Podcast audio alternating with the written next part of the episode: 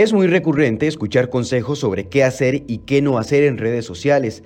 Nos dicen que cada dato que publiquemos, cada fotografía, video y demás nos puede meter en problemas. En algunas ocasiones podríamos poner en riesgo nuestra propia seguridad, como cuando le decimos a los delincuentes a través de redes que estamos de paseo y que la casa está sola. Podríamos poner en peligro a personas, como por ejemplo niños, que son muchas de las víctimas que buscan los depredadores sexuales. Pero también podríamos tener problemas legales, por ejemplo por difamar o por publicar la imagen de otro sin su consentimiento. Y ahora surge un nuevo reclamo que podría terminar en un caso legal. Hay quienes se quejan de que algunas figuras, aprovechando la cantidad de seguidores o su puesto público y por ende exposición, publican sin discriminación como si se tratara de un poder especial. Y cuando hacen esto, dicen, pueden poner en peligro o dañar la imagen de otra persona. Este va a ser el tema que discutamos hoy en Enfoques, pero antes revisemos estos casos. La periodista Gilda González estudia con su equipo de abogados y demandará al exministro de Justicia Marco Feoli por una publicación que hizo en redes el pasado 12 de noviembre. Feoli publicó una conversación privada que tuvo con la periodista, en la que ella le escribió que estaba participando en el concurso de una asesoría en el Ministerio de Justicia.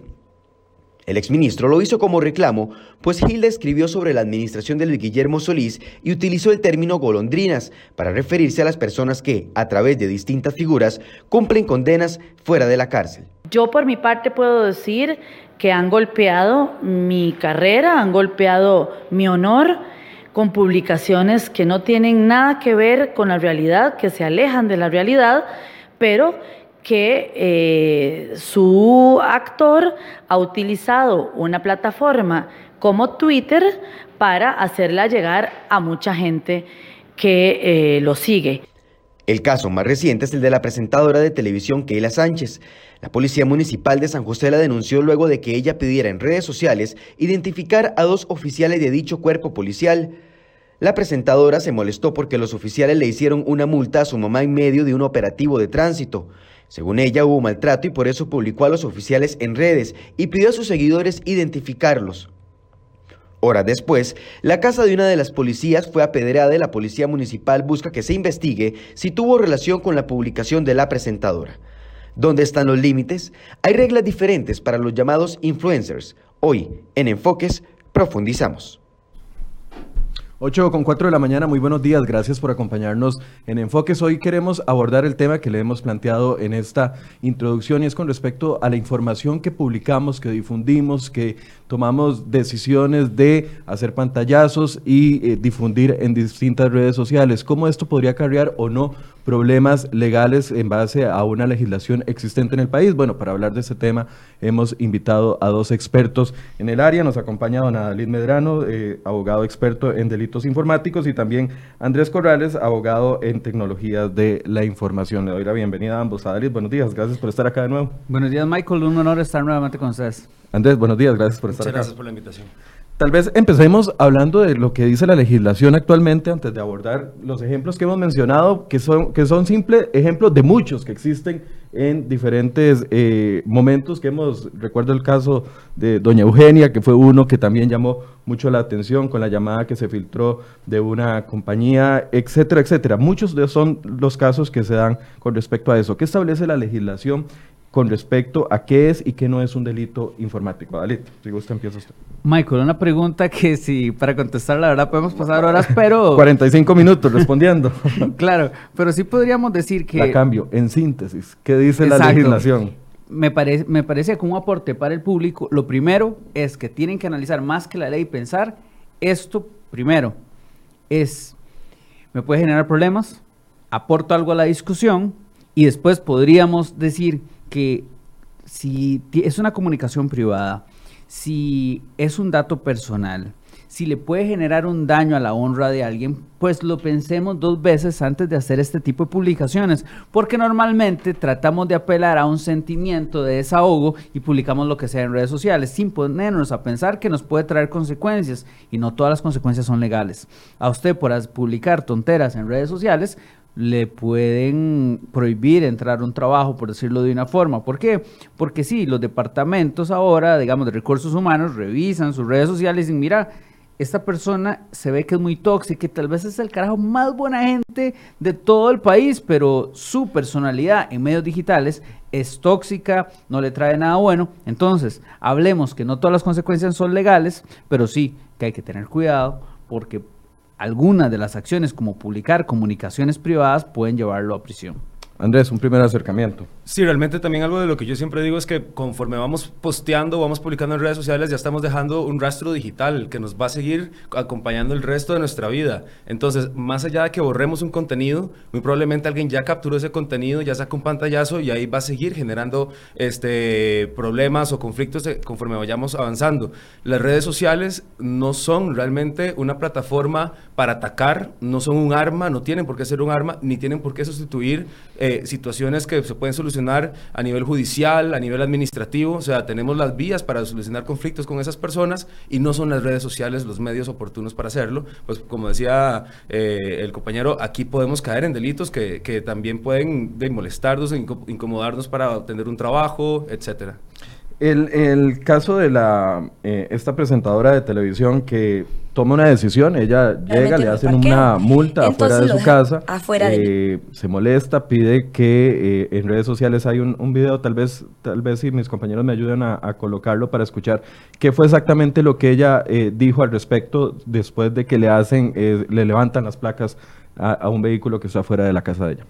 Yo digo, ok, sí, ese carro es de mi mamá, o sea, ella lo parquea ahí y tranquilo, no, no hagan nada. Pero porque usted tenga poder, no puede hacer lo que le dé la gana, ¿ok? Me encantaría saber quién es esta chica, cómo se llama esta chica con el caballero que se ve en la otra fotografía, porque no es solo molestia a nosotros, es de todo el residencial. O sea, hay un montón de imágenes eh, de casas uno de los comentarios, ella hizo una publicación bastante amplia. Lastimosamente, minutos después, horas después de que ella hace esta publicación pidiendo la identificación del policía, apedrean la casa de la policía y se genera también ya una consecuencia legal inmediata. Ayer la Policía Municipal tomó la decisión de denunciar ante el Ministerio Público por esta eh, declaración que algunos podrían verla como amenazante y otros podrían decir, ahí no hay nada de violencia de por medio. Sí, Michael, a mí me llama mucho la atención el comentario que ella hace sobre el abuso de la autoridad. Me llama mucho la atención porque como figura pública y por consiguiente influencer que tiene muchos seguidores en redes sociales también goza de un poder, el cual en este caso ejerce de forma irresponsable, hay que decirlo. Porque efectivamente usted como ciudadano puede capturar lo que está haciendo un funcionario público en vía pública, no hay mayor problema. Pero ¿qué pasa cuando el fin más que decir voy a denunciar un acto que se está dando, que es irrespetuoso, que es ilegal, tiene más que ver con que identifíquenmela para que, no para proceder legalmente, sino para yo enseñarle modales, para que yo pueda decirle cómo se tratan a las personas. Y yo me pregunto, ¿es esa la forma como deben tratarse a los funcionarios públicos, exponiéndolos en redes sociales? Y efectivamente, al darse un abuso de poder de este alcance que tiene como figura pública, pues genera, o pudo haber generado, porque no hay un vínculo como tal, que se le haya apedrado la, la, casa a esta funcionaria. no, estamos diciendo que hay un vínculo directo, no, hay un vínculo, son dos circunstancias pero, que sucedieron. Por supuesto, y podríamos decir que inclusive no nos consta, a mí no me consta, pero sí, puedo decir, y sí puedo decir que es un acto irresponsable decir, identifiquen a esta persona porque está cometiendo, está haciendo su trabajo sin necesariamente vincularlo con un acto ilegal y no para proceder legalmente, que cualquier persona que sepa un poquito de derecho, y creo que por ahí leí que era estudiante de derecho, no debería proceder de esa forma, porque el hecho que usted sea un influencer no significa que usted tiene que utilizar las redes sociales para ejercer algún tipo de acoso cibernético contra un funcionario público. Diferente si estuviera haciendo una acción delictiva el funcionario público y usted dice, ocupo que me lo identifiquen, pero para interponer las respectivas denuncias, pero ni siquiera eso es necesario porque en la municipalidad tiene esa información. Ahora, el hecho de que una, porque este es uno de los, de los casos, pero ha sido muy común últimamente ver cómo se graban oficiales en operativos, oficiales del OIJ, recuerdo videos que circulan en páginas en Facebook constantemente, en Facebook, constantemente de que la fuerza pública ejerce un operativo y comienzan a grabarlo, etcétera. Ahí, ¿ante qué estamos? La sala constitucional ha dicho que usted, por supuesto, porque puede grabar, es de interés público y no hay ningún problema. Lo que pasa es que estamos en una línea gris donde una persona ejerce un poder mediático de forma irresponsable y pueden haber consecuencias para esta persona, porque puede recibir tratos humillantes en el trabajo y de momento no nos consta ni siquiera porque no es que ella capturó un acto donde se ve al oficial comportándose de una forma injusta, sino que ella no estaba ahí y ella reporta que sea un acto que no estuvo correcto, pero tampoco ella estuvo presente. Entonces ahí es donde me parece que no hay coherencia, porque diga, usted, le puede, usted me puede decir, Michael, pasó esto, pero para que yo lo denuncie me debería constar.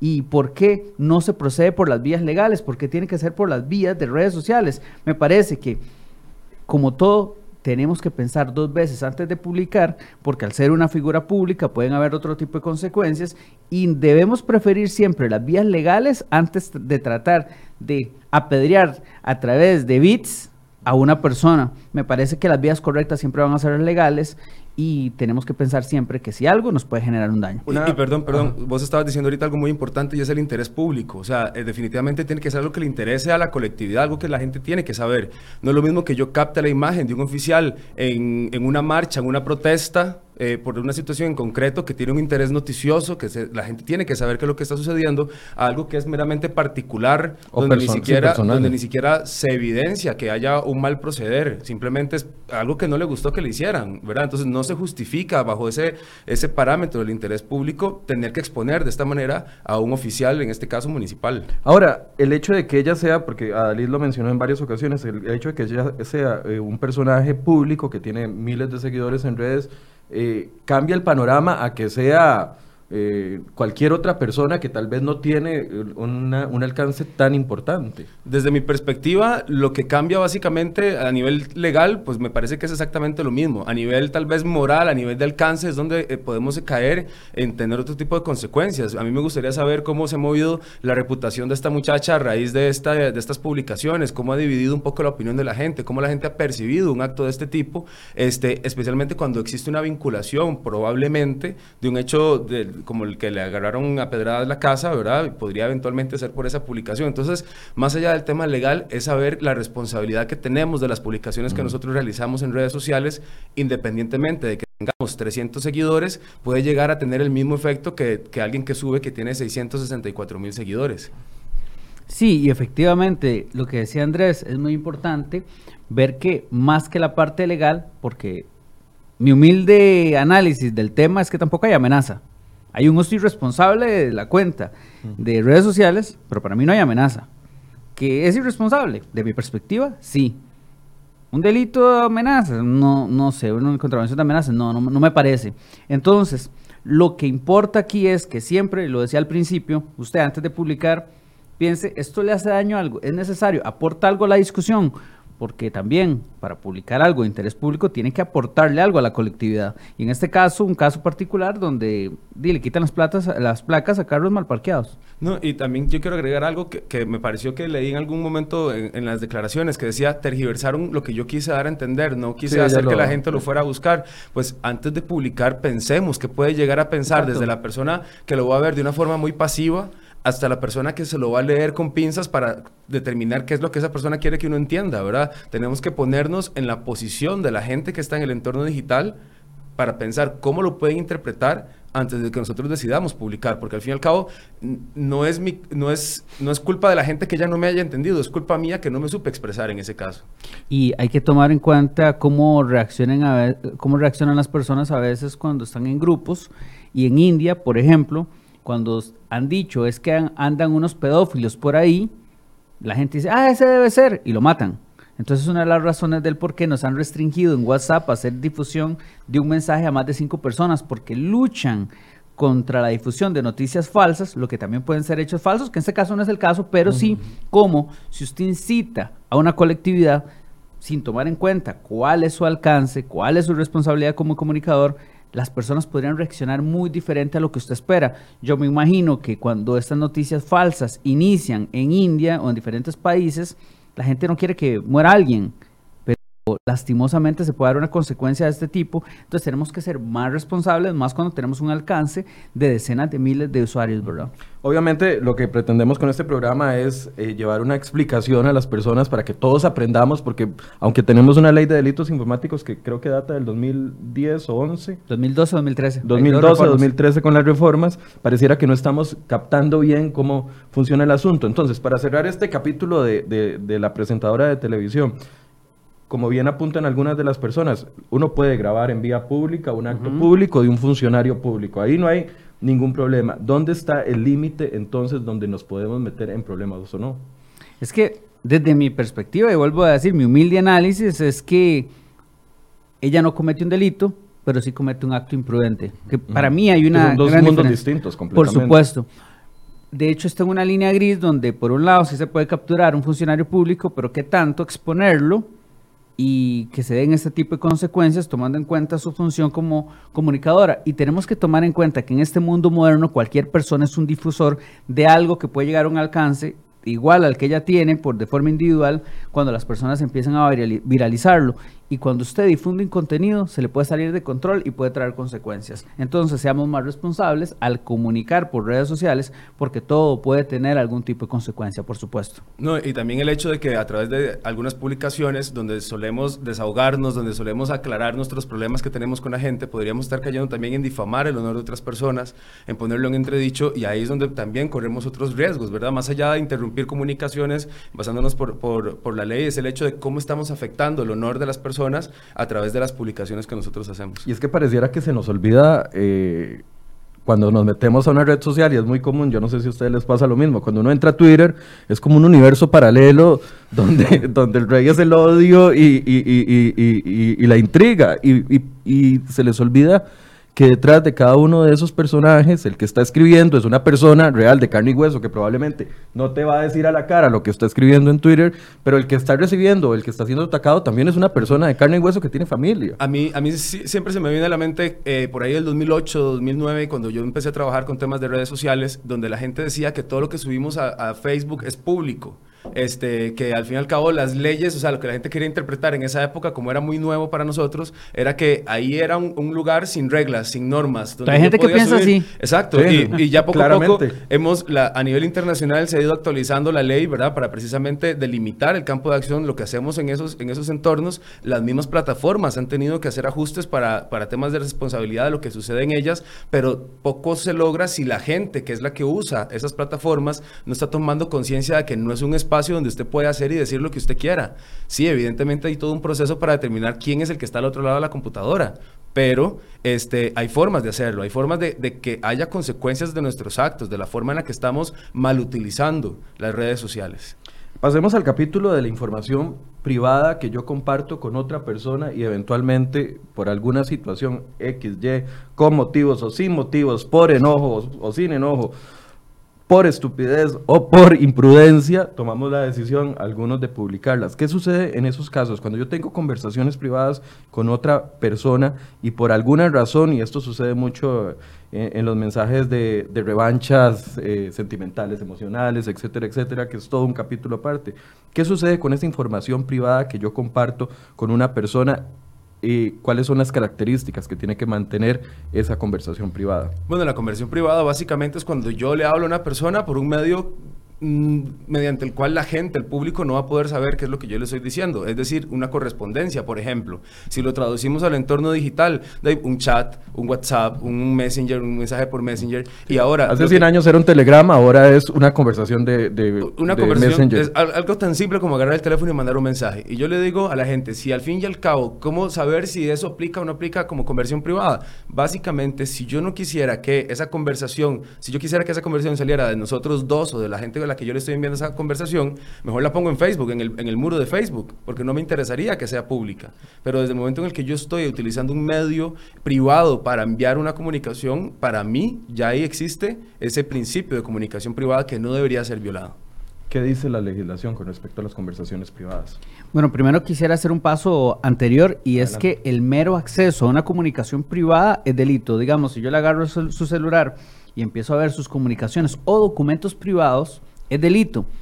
Por ende, el párrafo segundo del artículo 196 A del varias Código parejas no le gustó esa- ese primer No, no, comentario. y, y es interesante que la gente lo sepa, porque efectivamente es delito desde el mero momento donde alguien accede a un documento privado. Ahora, la difusión también. Entonces, si usted tiene acceso a una comunicación privada que usted recibe como legítimo receptor y la difunde, usted está cometiendo un delito de violación de correspondencia o comunicaciones con penas de 1 a 3 años siempre y cuando esta comunicación o esta difusión pueda impactar el, la, digamos que la intimidad de la persona y que no sea de interés público. Entonces, si tiene esos dos elementos, podríamos decir que estamos ante una actividad delictiva. Y en muchos de los casos, o en la mayoría, las personas, como bien lo dice el compañero, hacen el uso de herramientas de plataformas de mensajería privada para tener esa protección a su intimidad, para que no lo vean terceras personas, porque puede ser desde un secreto hasta puede ser una comunicación que malinterpretada podría entenderse muy diferente ante los ojos del público. Y, a ver, hay diferencia desde el, desde el punto de vista legal entre el tener acceso a una información, como el ejemplo que usted me puso, de, de que alguien revise el celular de uno, a la difusión. ¿Es penado con más severidad alguno de los dos? Pues ¿Caen en, en- Pues es una excelente pregunta. Yo creo que, y el mea culpa tal vez es que tiene la misma sanción, porque se, utiliz- se utilizó la técnica de la misma pena se impondrá a quien difunda o utilice una comunicación o, documento privado con lesión a, la intimidad de la privacidad de la persona, entonces es la misma pena. Entonces también hay que tener ojo con eso, que ese es algo que en este mundo moderno donde el alcance puede hacer un daño mayor, una, con una difusión mayor, pues la pena debería ser mayor. Eso sí, en lo que tiene que ver con el proyecto de ley 21187, en el acoso eh, cibernético, cuando la publicación tiene el alcance a un monto superior, digamos, un número superior del 1% de la población nacional, que son como 50 mil personas, pues la pena es mayor. Pero, pero, pero. En el acoso cibernético, que Va- es este va- caso. Vamos despacio, vamos. Claro, claro. Me habló de un proyecto de ley. Es un proyecto de Eso ley. quiere decir que eh, estamos caminando también en pasos para fortalecer la legislación respecto a delitos informáticos. Sí, por supuesto, digamos, Costa Rica sí tiene a nivel del Código Penal, a, a nivel de tipos penales, una de las leyes más robustas sobre delitos informáticos de la región, sin duda. Eh, pero la capacitación en el Poder Judicial, eso es otro tema. Que le estén utilizando es otro tema. Que haya una estrategia de lucha contra la ciberdelincuencia, otro tema por completo. Y lo que dice la Corte es, sí, muy bonito el proyecto, estamos de acuerdo en la mayoría de cosas, pero no hay presupuesto. Entonces, de hecho, se puede reflejar como, a pesar de que tenemos una ley que es muy completa, a veces en el Poder Judicial el interés que, que demuestran sobre este tipo de temas no es tanto. Entonces, a veces hay que darle un poquito más de seguimiento a lo normal. ¿Cuál es la pena actualmente por acceso y, di- y difusión? De uno a tres años. De uno a tres años de, de cárcel. De cárcel. Yo, yo creo que ah, para agregar a es- a ese último comentario, poco hacemos nosotros, y, y ahora lo hablábamos antes de, de salir al aire, de que poco hacemos con que tengamos una ley buena si al fin y al cabo las empresas, la gente, el- el- la- las personas involucradas en hacer que se cumpla, en, en conocerla, en, en conocer sus al- alcances y consecuencias, no lo están haciendo. Entonces hay todo un proceso para educar a la gente, este, como bien decía el compañero, tiene que haber, el Poder Judicial tiene que generar herramientas para que a nivel interno y externo se conozcan estos alcances para que la gente tome sus precauciones al respecto. O sea, pero el punto es que la gente, más allá de su responsabilidad, también la gente tiene que aprender y tiene que educarse. Y yo creo que estos casos son los que vienen a servir de gran ejemplo, no, no como, como digo yo, no para hacer leña al árbol caído, sino para que empecemos a crear cultura de los alcances que tenemos, que tiene nuestra conducta en el entorno digital. Eh, pregunto ahora sobre el tema de el del tipo de contenido. ¿El tipo de contenido agrava o no la comisión de- del delito y la eventual pena? Voy a poner un ejemplo. No es lo mismo difundir una, un video, como salió recientemente de una televisora, eh, un video de una pareja en actos eh, amorosos, a difundir una intención mía de obtener un, un trabajo, por ejemplo. ¿Cómo se valora qué, qué pesa más? Porque es muy subjetivo. Ambas personas podrían a- a- a- aducir de que se les está manchando su honor y punto, Las independientemente. Las preguntas están muy buenas hoy, Michael, porque efectivamente en el proyecto ley 21187, cuando estamos incorporando el acoso cibernético, tratamos de ingresar una conducta especializada para lo que tiene que ver con la difusión de, digamos, contenidos privados de carácter sexual. Entonces, por supuesto que merece otro tipo de abordaje, inclusive la Corte tal vez con razón, le incorpora al proyecto de ley que debería tener una, una conducta, aparte del acoso cibernético, que lo es, que sea aparte para la pornovenganza. Es un abordaje interesante que estamos tomando en cuenta. Venganza. Pornovenganza. Porque sí, efectivamente, no es lo mismo que yo difunda una comunicación privada como la que tenemos en estudio a que sean unas fotos íntimas. Y lo que genera mucho más daño, por supuesto que son las fotos íntimas, videos íntimas. Y tenemos que tomar en cuenta que no, no es que el 196, que es violación de correspondencia o comunicaciones, que incluye documentos privados, fue hecho con ese fin. Simplemente se pensó que cualquier documento, que eso es algo muy tradicional, merece la protección para no ser difundido. Pero por supuesto, cuando las fotografías íntimas también son documentos privados, es lo que le permite a usted denunciar penalmente a cualquier persona que las accede o que las difunde o que las recopila sin su autorización. Entonces, es muy interesante porque estamos utilizando una herramienta que nos da el Código Penal para luchar contra una, conducta delictiva que nos, genera, que nos genera daño, pero que en una reforma estamos tratando de incorporar una conducta especializada para luchar contra un problema social grave y de ahí donde lo incorporamos dentro del acoso cibernético y pedimos que cuando usted denuncia por acoso, denuncie por acoso cibernético en un futuro, un juez tenga que decidir si esos contenidos que pueden estar en Internet exista una orden de un juez para que se remuevan esos contenidos, porque el problema es que su fotografía desnudo en Internet le puede generar mucho daño, no porque dure unos minutos, es que unas horas, días, son lo suficiente lesivos como para que tengamos que buscar una herramienta para solicitar la remoción de esos contenidos de forma expedita, porque de lo contrario, la persona sí podría acceder a la justicia, pero ve sus contenidos arriba. O se pueden dar unos absurdos donde ciertos funcionarios judiciales pretendan que no se unen los contenidos para ellos tener la prueba de accederla. Entonces, de verdad que falta mucha cultura y hay, de verdad que no solo a nivel de población, sino a nivel de poder judicial, tenemos que avanzar mucho. Pero entonces, actualmente la, legislación no hace distinción entre, no hay distinción. el, contenido a ver si uno pesa más es que simplemente el, hecho, el hecho de filtrarlo, el, filtro, el, hecho de hacerlo público, lo que, lo que viene a, aplicar aquí. Y volviendo al tema del pornovenganza, al fin y al cabo, esto se trata de que conforme hemos ido avanzando y se van creando nuevas herramientas en las plataformas tecnológicas, hay nuevas formas de cometer delitos. Y estos, estas nuevas formas tienen que empezar a, a incorporarse a la ley, a tipificarse. O sea, antes no era normal que la gente difundiera fotos íntimas de su expareja. Ahora es cosa de todos los días. Este, uno va a los colegios y ya los muchachos hablan del pack que es básicamente pasarse las fotos de sus compañeros, ya todo el paquete de, de, fotos y videos íntimos, ya dicen no está hablando del PAC Acción Ciudadana. No, no, no. Por un momento también lo pensé. No, no, está la jerga estudiantil este, en los colegios y, y, realmente ya pasó a ser algo de, todos los días. Entonces vemos como otras legislaciones, a nivel europeo, por ejemplo, se ha incluido el, la, el pornovenganza como ya un tipo penal y eso es lo que tenemos que ir avanzando también en Costa Rica. Tenemos que eh, ir tratando de agilizar el tema de la regulación, a pesar de que la tecnología va más adelante de lo que realmente puede ir este, la ley. Utilicemos el, otro ejemplo que teníamos preparado ayer. Le voy a pedir a mis compañeros que me pongan, por favor, los pantallazos. Una periodista, periodista Hilda González, hizo una publicación en Twitter eh, hace algunos días, específicamente el 12 de noviembre, y dice, una de las peores decisiones que se tomaron en el gobierno anterior y que arrastraremos por algunos años son las golondrinas. Hashtag inseguridad hashtag violencia y replica una nota de este medio de comunicación.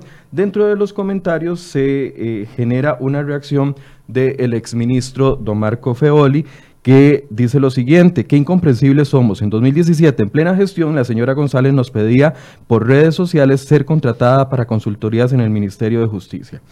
En el M, no, en el Ministerio, bueno, al MJP, sí, Ministerio de Justicia, ¿verdad? Y paz, correcto en inclusión y violencia o ironía. Intuyo que entonces las decisiones tomadas no le resultan tan peores. De hecho, le encantaban, parece, y publica una conversación privada que tuvieron ambos en, eh, en, me parece que es en Facebook, en el Messenger de Facebook. Escuchemos la reacción de doña Hilda con respecto a esto. Ya les consultamos a ambos, a doña Hilda y a don Marco. Vamos a ver qué dijo doña Hilda primero. Es muy doloroso y sobre todo preocupante que personas que ya comienzan a tener algunos cargos en la función pública del país utilicen a las redes sociales para deshonrar, para denigrar la imagen, la carrera, las ideas del resto de la gente. No podemos permitir eso en un país que está construyéndose permanentemente, en una sociedad que se abanica diciendo que hay libertad de expresión, libertad de prensa, libertad de pensamiento. No podemos permitirlo, hay que detener ese tipo de personas, ese tipo de acciones. Mis abogados están revisando el caso, están revisando los detalles del caso y ellos determinarán si cabe o no una demanda sobre lo actuado.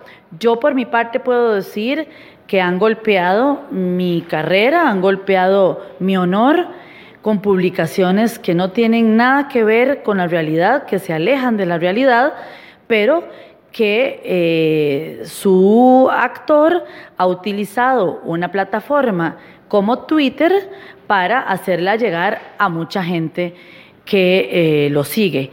Entonces, bueno, yo creo que a esas cosas hay que prestarles atención, no se puede dejar pasar un hecho como este y, bueno, vamos a tomar una decisión, sobre todo mis abogados.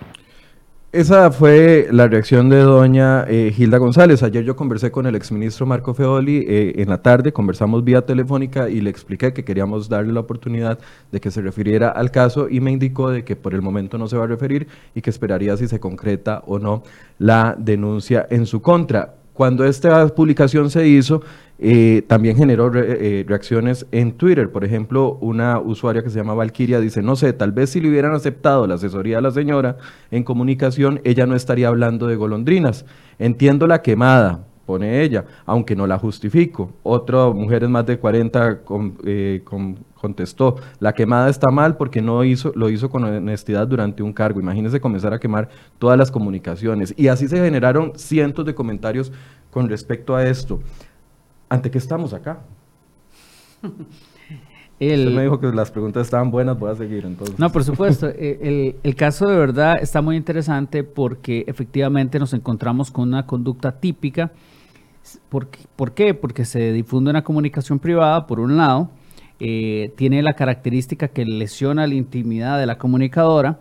Sin embargo, por supuesto que aquí lo que parece por dónde va a andar la discusión es con respecto a si esta difusión como tal tiene algún interés público, si es que el funciona, exfuncionario quería denunciar alguna, digamos que algún comportamiento que no fuera ético, etcétera. Sin embargo, ahí es donde se pone interesante el asunto, porque podríamos decir que el exfuncionario estaba ejerciendo esta acción con fines de interés público.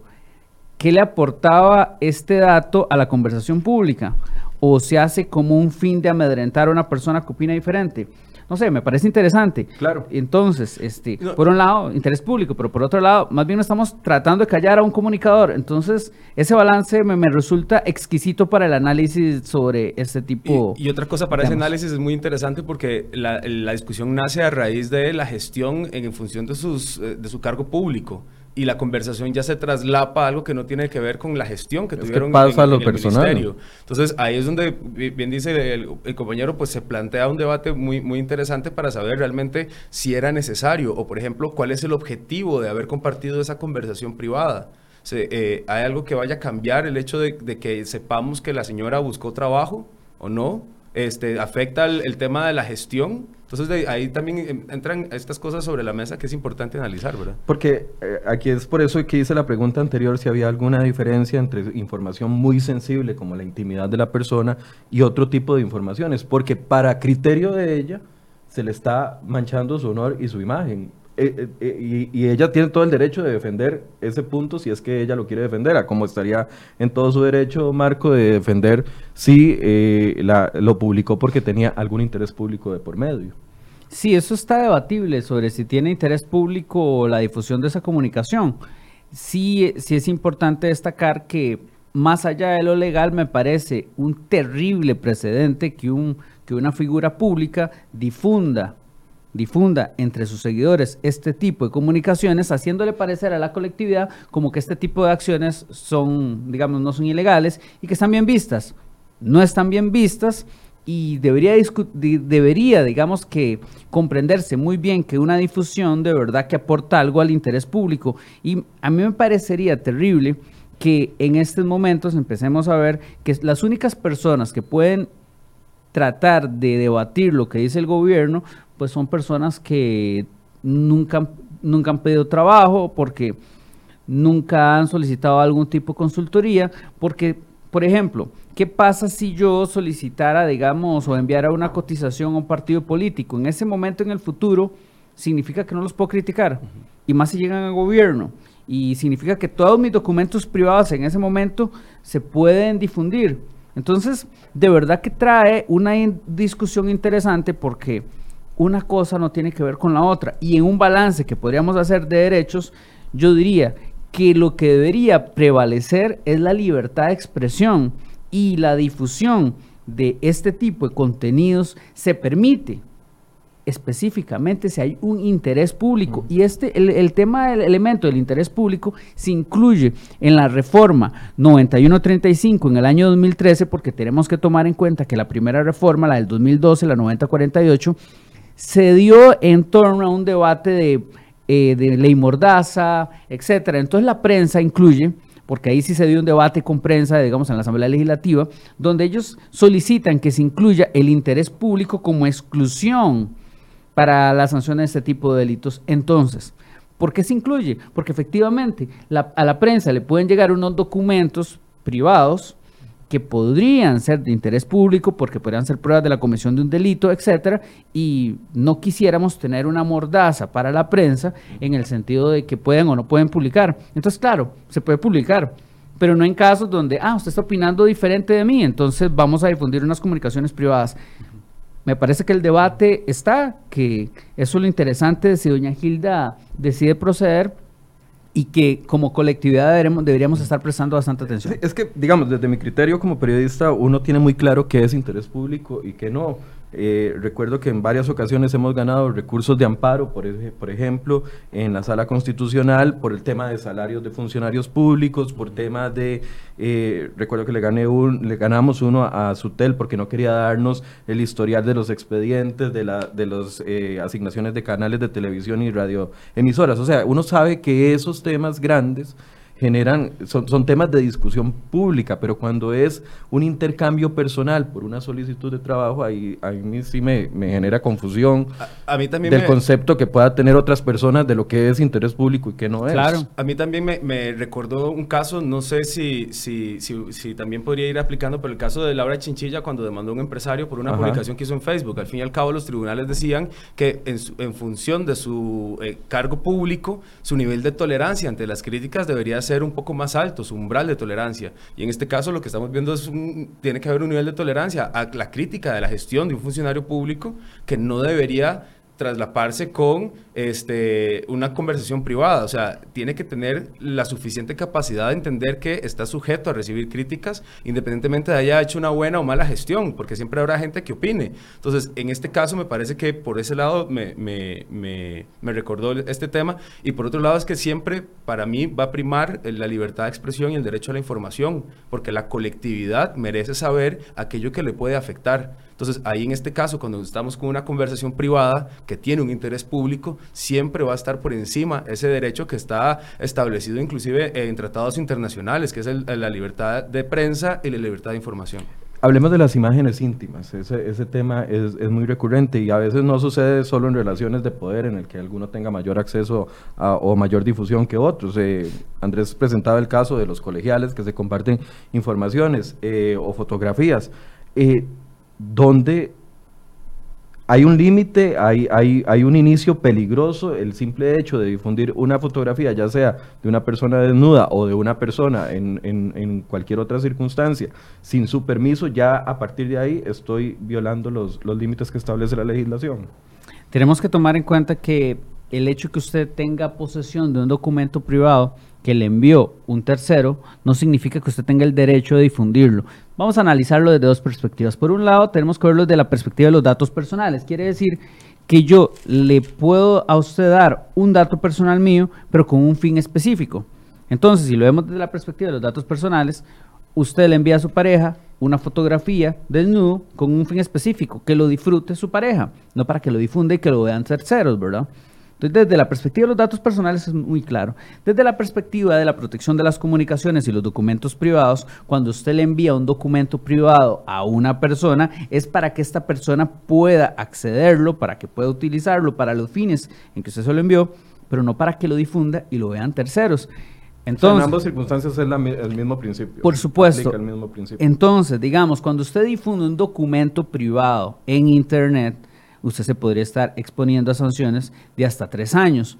¿Y qué es lo que pasa cuando las imágenes son íntimas? Que por supuesto podríamos decir que la, acción es más grave y por ende es más factible que le pongan la sanción más alta.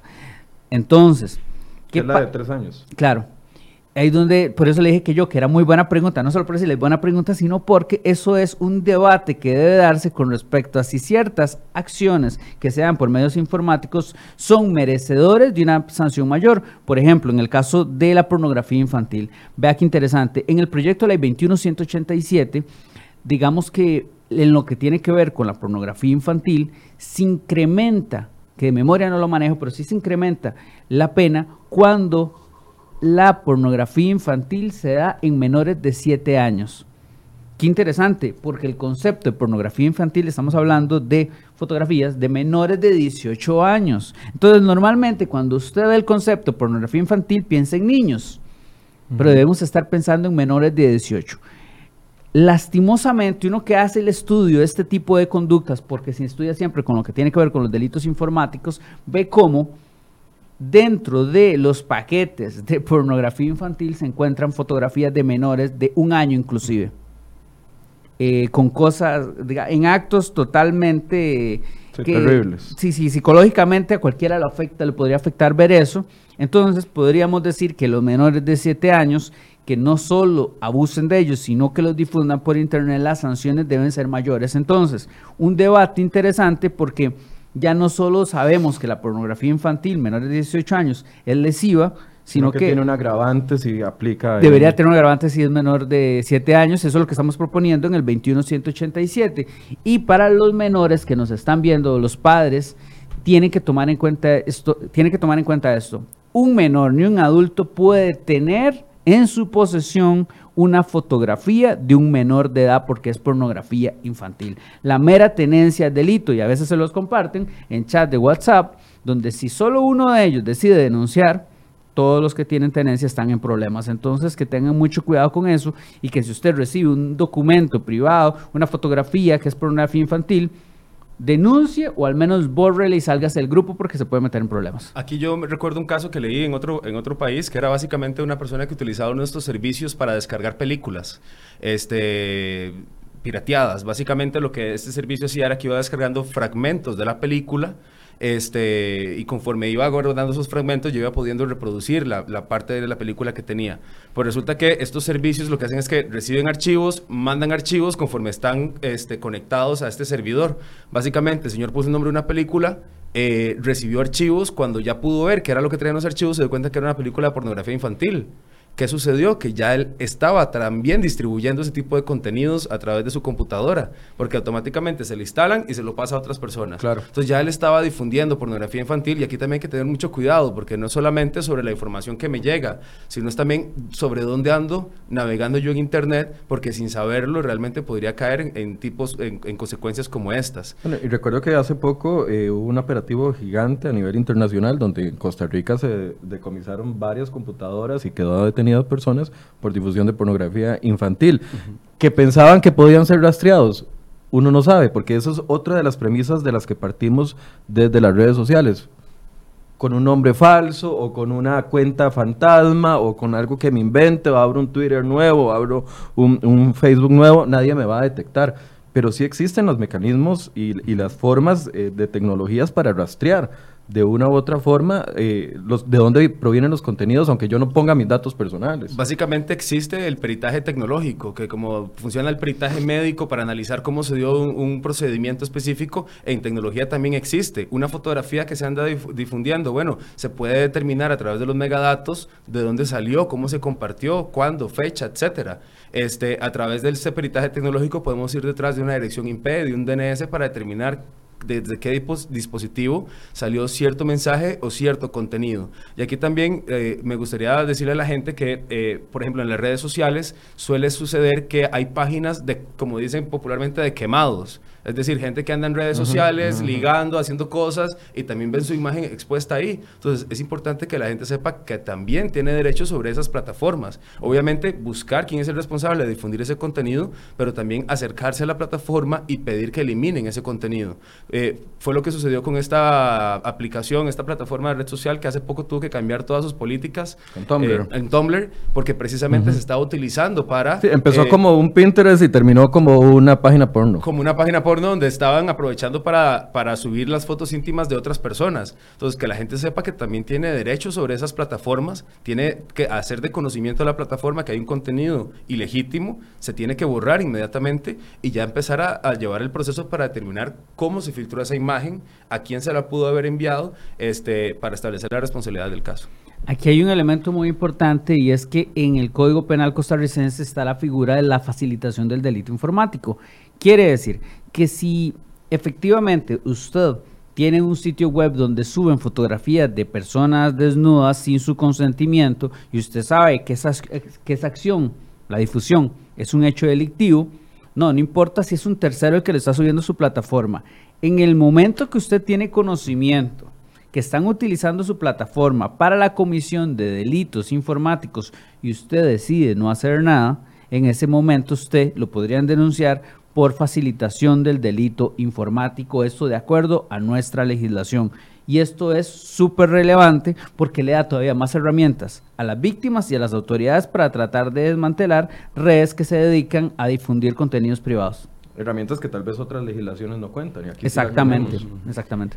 Eh, hablemos ahora de lo que subimos nosotros a las redes sociales y la, los riesgos en los que caemos a la hora de eh, compartir información privada propia de nosotros que tal vez pensamos que va a ser bien utilizada o que a nadie le va a poner importancia, pero que eh, eh, de una u otra forma es apetecida por ciertos sectores y grupos. Y aquí traigo a colación este documental en Netflix, en Netflix, que si no lo han visto, ojalá que lo puedan ver, Nada de Secreto, donde definitivamente a mí me abrió los ojos completamente de que de verdad estamos prácticamente en paños menores frente a, la información que subimos a las redes sociales. Yo lo que digo es que todo el mundo debería ver ese documental, porque realmente nos, abre los ojos. O sea, cómo a raíz de un simple juego en Facebook de decir eh, las cinco preguntas para determinar mi personalidad, ya podemos sacar un montón de información, de perfilar a su usuario, cómo a través de la interacción que podemos tener con dispositivos inteligentes, llámese un Amazon Alexa, llámese el Google Assistant, donde le vamos pidiendo, mira que tengo dolor de cabeza, ¿qué puedo tomar? Se me vino la sangre por la nariz, ¿qué puedo tomar? Etcétera. Y ahí vamos dejando información este, con dispositivos y realmente tenemos que saber cómo se está compartiendo esa información con terceras personas, cómo se está utilizando para crear perfiles de las personas en el entorno digital y con qué fin se está usando ese perfileo. Recuerdo el reciente caso de este app que hacía ver a la gente como, se, como, como iba a ser cuando estaba mayor. Y un montón de gente, todo el mundo utilizando y compartiendo las fotos y después se alerta a nivel internacional sobre el riesgo que tenía ese app. Pero es que eh, aquí es interesante porque, a ver, las los términos y condiciones de esa plataforma lo que establecía era que podían compartir los datos biométricos con terceros. No decía ni quiénes eran los terceros, ni con qué fin, nada más con terceros. Pero ¿quién lee los términos y condiciones? Pero eso es una cláusula que está generalmente en todos los términos y condiciones. Ahora, ¿por qué se generó en este caso la polémica? Porque la empresa era rusa. Y básicamente, bajo el régimen ruso, el gobierno puede pedirle a ellos, de esa información que usted tiene ahí y lo uso para lo que yo quiera. Que es el mismo caso que sucede con la empresa de tecnología china.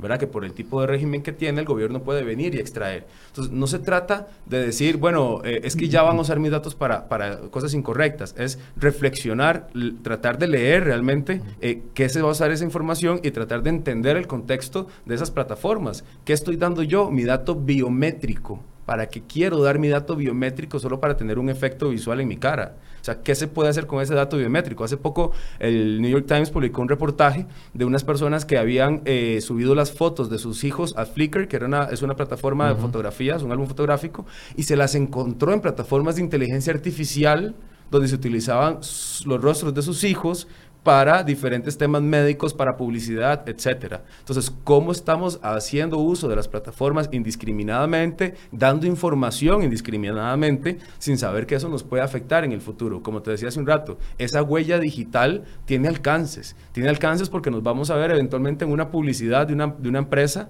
o porque eventualmente vamos a ir a pedir un seguro y ya vamos a tener problemas para tenerlo porque ya van a saber que nuestro ritmo cardíaco tiene algún problema, que, nuestro, que nosotros no tenemos una actividad física suficiente, o inclusive hace poco leí otro artículo que decía que las páginas de pornografía, aun cuando se esté en modo oculto, están enviando información sobre nuestro comportamiento en las mismas. Entonces, ¿qué quiere decir eso? Vas a pedir un trabajo, ya van a saber tu consumo de pornografía, qué tanto y qué tipo estás consumiendo. Entonces hay que tener mucho cuidado de cómo estamos navegando y cómo estamos compartiendo nuestra información personal. Yo me quisiera volver un poquito a lo que a lo que os preguntó usted sobre Cambridge Analytica porque es muy interesante porque en es el, documental de Netflix. Claro, en ese documental de Netflix que se basa en este fenómeno donde habían aplicaciones que le solicitaban a usted que llenara un cuestionario que finalmente después hacía un tratamiento de sus datos psicológicos, que son datos de salud, que son datos sensibles de acuerdo a nuestra legislación y bueno, en la mayoría de legislaciones de protección de datos personales en el mundo, estos datos posteriormente eran vendidos y después utilizados para manipular a la población con noticias falsas. La parte interesante que me parece para destacar sobre nuestra legislación es que esta venta de datos personales que finalmente se utiliza para manipular elecciones en Costa Rica era delito.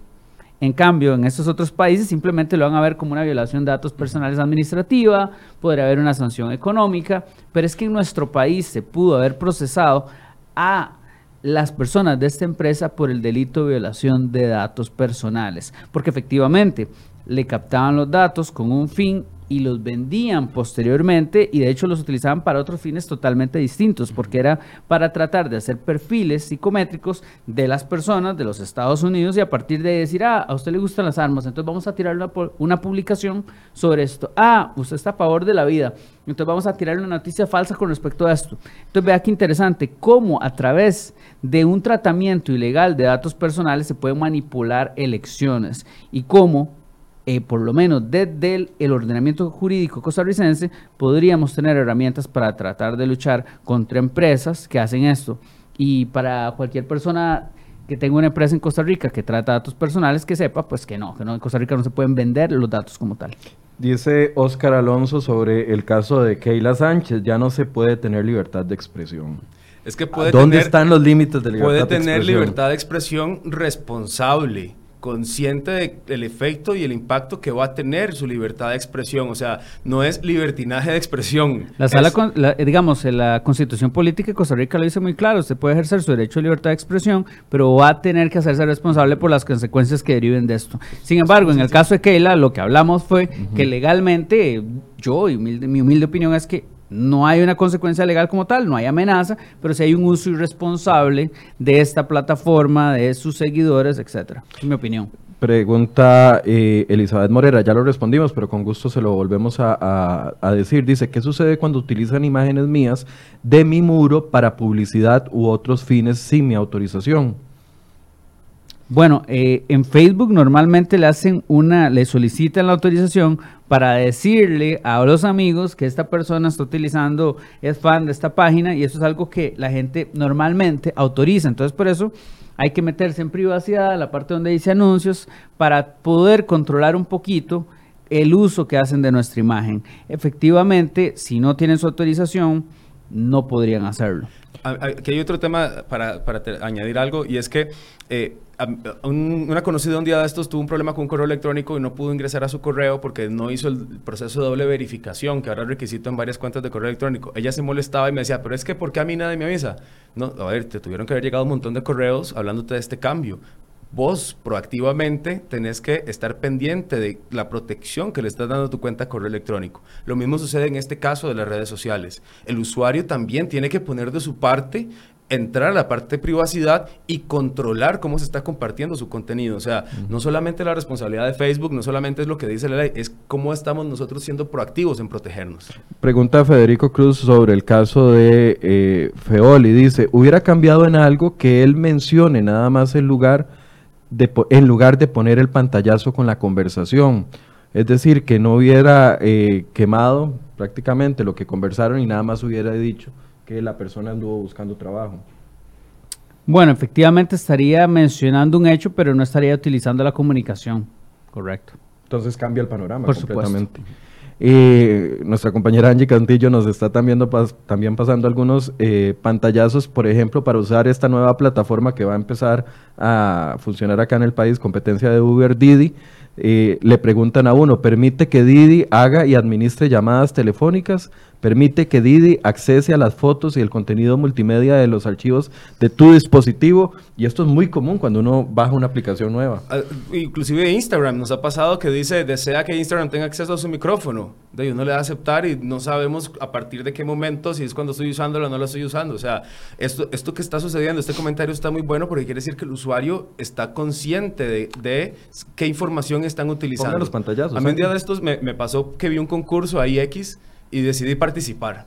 Y cuando me dicen loguearte con Facebook para dejar mis datos, fui a ver qué era lo que, lo que me estaban pidiendo. Me estaban pidiendo nombre, fecha de nacimiento, correo electrónico, lista de amigos, los me gusta, las fotos donde estoy etiquetada, los lugares donde he estado etiquetado. O sea, para un concurso pequeño Pero, no hay una proporcionalidad y, sobre eso también habla la, doctrina y, creo que aquí en Costa Rica también habla de la proporcionalidad de los datos que estamos pidiendo para ofrecer un servicio. Pero es que aquí otro de los, de, los pecados que cometemos, no leemos términos y condiciones de nada, ni de los contratos de 20 páginas de las tarjetas de crédito y mucho menos cuando estamos desesperados por utilizar una aplicación. Efectivamente, lastimosamente no hay una cultura de protección de los datos y no se sabe cómo pueden ser usados esos datos en nuestra contra. Entonces tenemos que saber que si nosotros facilitamos nuestros datos de una forma irresponsable, puede ser utilizado para manipularnos.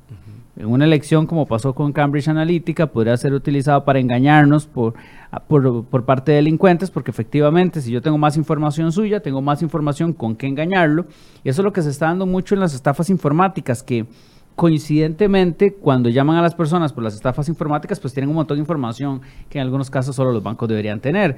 Entonces, eso facilita que las personas crean que efectivamente es un funcionario pero cuando nosotros facilitamos datos en redes sociales, simplemente le estamos permitiendo a una persona tener poder sobre uno, porque información es poder. Entre más información usted en redes sociales, más poder le da a cualquier persona que tenga acceso a esa información de saber cosas sobre usted. Imagínese que hay algoritmos que pueden hacer un análisis de sus datos y decir, esta persona es depresiva, esta persona tiene problemas psicológicos de esto, del otro. Entonces, ¿hasta qué punto usted quiere dar información? de Spotify. Claro, exacto. y, y eso es un problema que tiene Spotify. Spotify le dice a sus amigos, hasta que está escuchando usted, yo de por eso dejé Spotify, porque me parece que el hecho que no me permita a mí ejercer un control de mi privacidad hasta lo que estoy escuchando, este, está mal.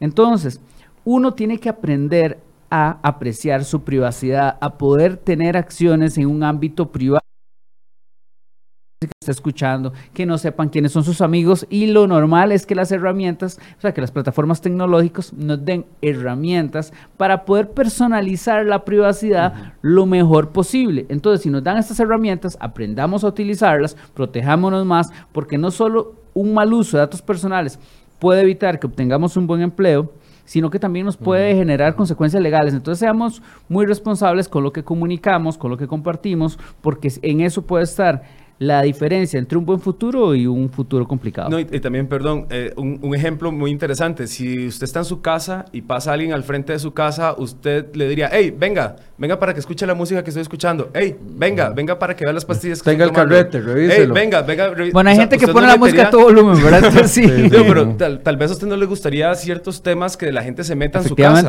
Entonces, es exactamente la misma analogía en el mundo digital. Hay cosas que usted no, no quiere que la gente sepa y usted cree que a quien tiene ahí son sus amigos, pero no necesariamente lo son. No necesariamente la percepción de realidad que tenemos en el entorno digital es la realidad real. ¿verdad? Este, cuando vemos una campaña electoral decimos, ah, tal partido va a ganar porque todas mis redes están llenas de gente. No, No, es porque es mi tus- de círculo. acuerdo a tus intereses, ahí se va acomodando el contenido, pero te está vendiendo una falsa realidad y no necesariamente se ajusta. Y, y ese comentario que hizo usted está súper interesante porque las personas tienen la mala costumbre de aceptar, eh, digamos que propuestas de amistad o solicitudes de amistad de desconocidos y en algunos casos simplemente porque son personas atractivas. Yo tengo un principio, si es una mujer muy guapa que no conozco y me está solicitando amistad, fijo es un personaje falso que algo quiere. Porque hay- algo raro hay ahí, ¿verdad? Hay que trabajar Y- esa autoestima, entonces. no, no, es que es, en, se- es que es en serio. Vamos a ver, primero, sí, como principio, ganchos, como principio, usted no debería, digamos, no debería aceptar solicitudes de amistad de desconocidos. Pero si tras de eso es una mujer atractiva que pide tener comunicaciones de contenido sexual al minuto uno y de hecho deriva en una sextorsión, es el primer paso. Claro. ¿Qué es lo primero que hacen los delincuentes o las esposas celosas para tratar de agarrar esposos a- celosos. o esposos esposos celosos, celosos, sí. claro, claro, totalmente. ¿Qué es lo primero que hacen?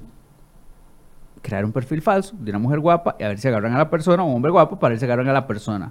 Entonces, ¿qué pasa? Que tanto los delincuentes como cualquier persona tienen acceso a un uso fácil de cuentas nuevas que donde no se verifica quiénes son los propietarios y pueden engañar a una persona. Entonces, como cualquier persona puede acceder a eso, nos damos cuenta que en la casa para conflictos de pareja se está utilizando mucho. Entonces tenemos que tener mucho cuidado. Y vea qué interesante, porque tal vez puse el ejemplo, porque tengo ejemplos prácticos de que me surgen en la cabeza, de casos que pasaron, pero también el hombre es normal que tenga un poder tecnológico sobre la mujer, es lo normal que pase, no siempre. Tengo casos donde son las mujeres que tienen más conocimientos, que son informáticas, sobre el hombre y cometen delitos informáticos contra su pareja. Y el mundo moderno, el que tiene poder tecnológico sobre el otro, puede hacer uso abusivo de este monitorizando todo lo que hace su pareja y cometiendo una serie de delitos informáticos en contra de esta que se pueden convertir en algo que puede destruir a la persona. Entonces es algo que como sociedad todavía no estamos discutiendo, todavía vemos que qué bonita la tecnología, qué bonito publicar por aquí. Ah, no importa, hay personas que se enorgullecen que no le tienen clave a los teléfonos porque "Ah, yo no tengo nada que esconder. Es en serio. No, no, usted tiene que valorar su privacidad. Las consecuencias de no tener un dispositivo tecnológico son gigantes. Alguien puede utilizar su dispositivo para suplantarle la identidad y generar problemas en su trabajo. Alguien puede hacer llamadas y meterlo en un problema legal. Alguien puede hacer transferencias tecnológicas a través de su aplicación de banca móvil. Le pueden instalar un programa informático malicioso. No, no, por favor. O sea, si usted no protege su dispositivo, no se enorgulleza a esto. En realidad está siendo muy irresponsable. No sé si a vos te ha pasado que la gente te dice, pero es que yo no tengo problema en que a mí me manden publicidad, así me entero de qué hay, o sea, para, pero es que la publicidad solo tal vez la puntita del iceberg de lo que pueden hacer con tus datos personales que compartís en redes sociales. O sea, las consecuencias, como hemos hablado, son muchas como para verlo tan ligeramente desde el punto de vista publicitario solamente. Pero es que está bien recibir publicidad, me gusta recibir Sí, sí. publicidad, pero por un lado, tener prácticas para eliminar de forma, digamos, seguida las cookies, estar limpiando todo para que no lo estén, digamos, que monitorizando en la red, para que no sepan sus pasos. Entonces, sí, por un lado no quiere estar informado, pero por otro lado no quiere que se utilice su información en su contra. Pero eso es una cultura digital que no tenemos. Y si usted pregunta a cualquier universidad, a cualquier institución educativa, desde la escuela al colegio, lo normal va a ser o que tengan muy poca capacitación sobre el tema o que no tengan. ¿Y qué pasa? A los adultos mayores le damos teléfonos como regalos y nadie se toma el tiempo para explicarles, a los jóvenes también, pero es que personas de nuestra edad tampoco saben mucho de tecnología ni cómo proteger su privacidad y eso como tal es peligroso.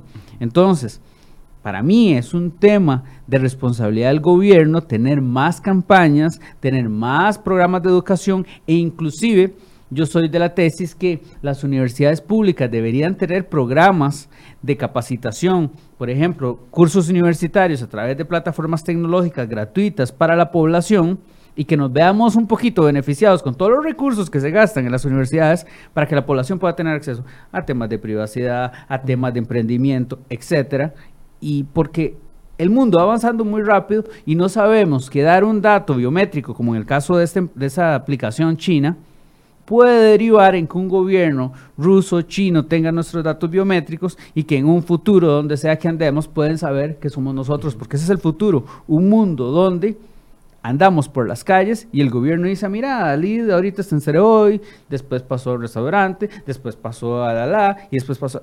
A ver, no es lo mismo yo tener poca expectativa de intimidad andando en la calle y otra cosa es que hay una base de datos que diga exactamente dónde ando yo. Que me haga el registro en tiempo Claro. real prácticamente. gastadas, etcétera. Y aquí tal vez, nada más para terminar ese comentario de la cultura que hay que crear. También las empresas, crear cultura para sus trabajadores en cuanto a la información de ellos mismos y en cuanto a la información de las empresas. Claro. Eh, estaba leyendo un estudio que inclusive decía que se tiene que educar a los familiares de los trabajadores. ¿Por qué? Porque en muchos casos el trabajador tiene en su dispositivo el correo electrónico de la empresa o información de la empresa y se la da a su hijo para que se meta a ver videos. O se la da a su, a su esposa para que busque una receta. Bueno, eso está navegando en un entorno seguro para también proteger la información y los datos que maneja la empresa.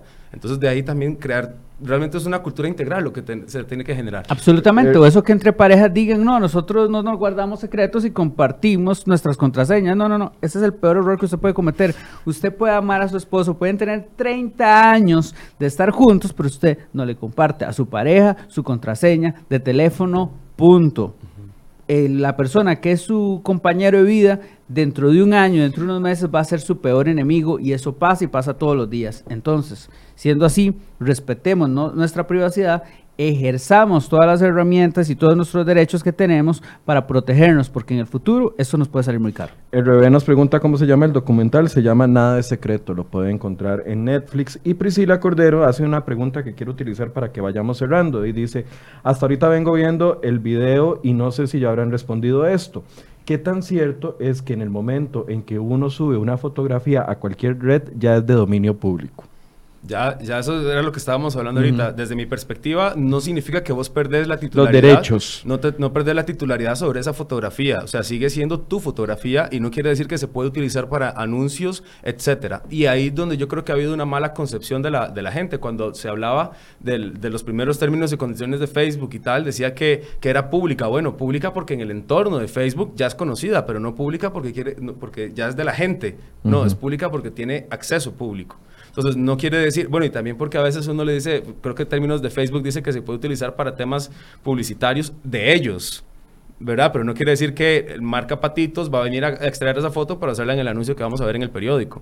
Sí, efectivamente, no importa si usted sube sus datos personales a una red social, usted va a conservar la titularidad de su dato personal como tal. Entonces, un uso posterior de esos datos siempre va a requerir su consentimiento. Y esto es algo que legalmente en Costa Rica es así, que la mayoría de legislaciones en el mundo se da de esta forma, entonces no. Por supuesto que cuando usted sube una fotografía a Facebook, a Instagram, ellos le solicitan la autorización para poder utilizarla, pero es normal. ¿Por qué?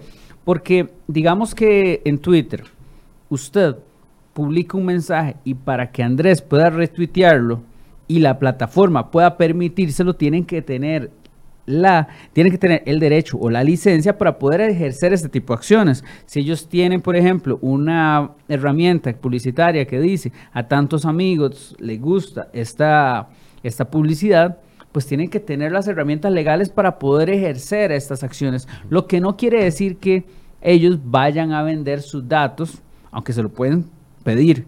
Y ahí es donde uno tiene que leer lo que está firmando. Correcto. Y lo que estábamos hablando, siempre que instale una aplicación, fíjese que le piden y que haya congruencia entre lo que le piden y las funciones que le están, digamos, ofreciendo. Ya quería cerrar, pero es que hay dos comentarios que tengo que hacer. Uno de Chami Ruiz que dice, en los settings de Chrome preguntan si uno permite a los sitios web revisar eh, si tienen medios de pagos ya guardados. Sí, de hecho a mí Ya me me pasó asustó. en, la última, no, en la última actualización de, de Chrome creo que es, o Firefox, eh, alguno de los dos, a mí me ha estado saliendo una notificación que dice, este sitio web ha evitado que dos redes sociales envíen información suya personal a no sé qué, a terceros. O sea, como que acaban de meter un filtro nuevo para que uno sepa cómo se está compartiendo la información de, de uno como, como ciudadano. Y otro tema es que, volviendo al punto de términos y condiciones, eh, generalmente ponen una cláusula de que el usuario es el único responsable del uso que se hace de su cuenta. Entonces, de ahí la importancia, volviendo, tra- trayendo tal vez el tema colación de no compartir contraseñas, no dejar las- los dispositivos sin, sin- sin clave. Al fin y al cabo, usted es el único responsable del mal uso que se haga de su cuenta de usuario en cualquier red social. Y Elena, por último, dice, ¿qué son los cookies? A cada rato me sale cuando voy a que si, eh, cuando entro a una página que si me permite activar y acce- para acceder al sitio. ¿Es peligroso o no es peligroso?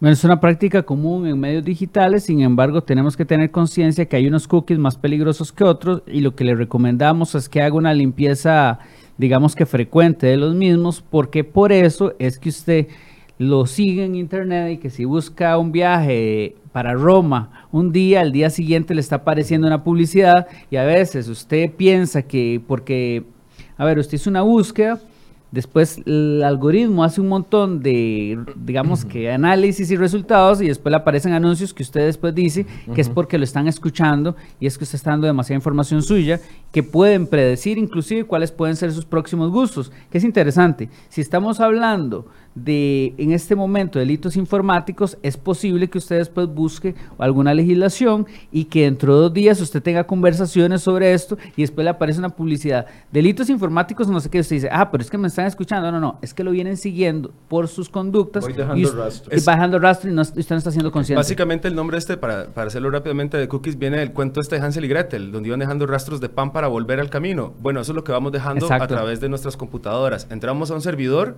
el servidor nos pide nuestras cookies, que son las cookies que hemos acumulado a través de nuestro comportamiento en línea, se las damos para que ajuste nuestro es el comportamiento, porque el historial viene a ser, qué sé yo, las páginas web, pero el, la cookie dice dentro de la página web hizo A, B, C, le interesó Y, Z temas. Entonces, entramos al servidor, le damos nuestras cookies y a la vez ese nuevo servidor nos dice, aquí están tus cookies. Y ya se meten a nuestra computadora y ahí es donde vamos acumulando un montón de cookies que vamos entregando a otros servidores para que se ajuste el contenido a nuestros intereses. Entonces es mejor limpiarlo. Entonces es mejor limpiarlo, es mejor navegar de modo oculto en muchos casos también y es mejor también entrar a ver qué tipo de cookies son las que nos están pidiendo. ¿Por qué? Porque hay cookies específicamente para el funcionamiento técnico de la plataforma donde queremos entrar y están las cookies que vienen a, dar o a reportar nuestro comportamiento. Tres consejos o mensajes que quiera dejarle a la gente que nos escucha hoy. Ok, primero, recapacitar antes de postear, antes de publicar. Piense las consecuencias del mensaje que usted va a dar. Aunque no sean legales, pueden ser morales, como estábamos hablando hace un rato. Segundo, no tiene que compartir los datos, eh, las contraseñas con ninguna otra persona. Esas contraseñas son solo suyas. Y tercero, asegúrese también de no divulgar información personal de otras personas este, si no hay un interés público. Respetemos también nuestra intimidad y la intimidad de los demás. A mí un mensaje que siempre me gusta dejarles a las personas es que instalen o configuren el segundo factor de autenticación, que eso hace que aparte de su usuario y su contraseña le piden algo adicional que usted posee para que puedan acceder a sus cuentas. Eso de verdad que ayuda a limitar que usted sea víctima de un delito informático. Y por otro lado, si es usted víctima de un delito informático, documente todo lo que puede, visite un, a su notario de confianza para que se haga una certificación notarial de, de contenido que se puede borrar, pero que proceda legalmente, porque lastimosamente cuando usted es víctima de un delito y dice que no va a tener acciones legales, los delincuentes lo que hacen es hacer más acciones en contra suya. Entonces, no tenga miedo de proceder legalmente y déle seguimiento a su caso. Y definitivamente no podemos decir que nos, no conocemos o aducir que no conocemos ni los riesgos ni las consecuencias legales de nuestro comportamiento porque está la información y deberíamos de tenerla clara para no cometer exactamente tonteras. Creamos cultura, eso es todo. Creamos cultura. Exactamente. Muchas gracias a ambos por esta conversación. Nos quedó por fuera completamente el, tema del ciberacoso, pero vamos a tener que habilitar solo un programa para poder hablar de este tema. Muchas gracias a ustedes por su compañía, a los abogados que nos acompañaron hoy, Andrés Corrales, abogado experto en tecnologías de información, y a Dalit Medrano, abogado experto en delitos informáticos. Gracias a ustedes por su compañía. Los esperamos mañana a las 8 de la mañana. Muy buenos días.